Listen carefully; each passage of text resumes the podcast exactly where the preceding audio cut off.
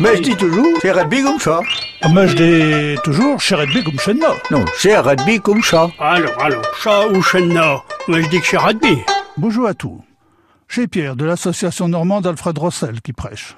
Le verbe couer, C-O-U-A-E-R, c'est le verbe français couver, où le V a disparu.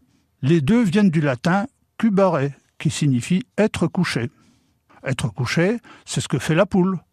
Nommer les poules à couer ou, au mai de juin, nous dit Jean Fleury. On met les poules à couver au mois de juin. Remarquez que si nous met les poules à couer, nous pouvons tout mettre les œufs à couer. Mettre les œufs à couver. Nous aurons ainsi des œufs coués, des œufs couvés, et puis bien sûr euh, des pouchins, des poulets. Et si la poule quitte son nid, on dit elle s'est découée, du verbe découer, arrêter de couver.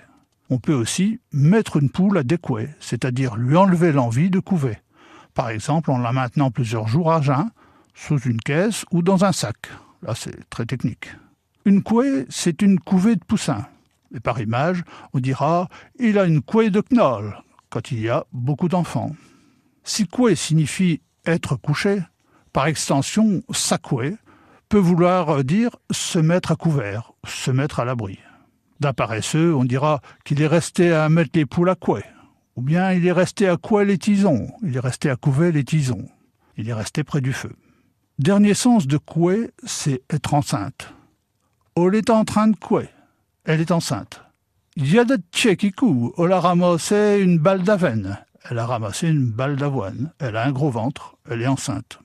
Pour finir, une jolie maxime. Quand le mêle souffle, la mélesse coud quand le merle siffle, la merlesse couve, c'est-à-dire que quand un homme siffle, sa femme est enceinte. À vérifier. Bonjour et à bientôt.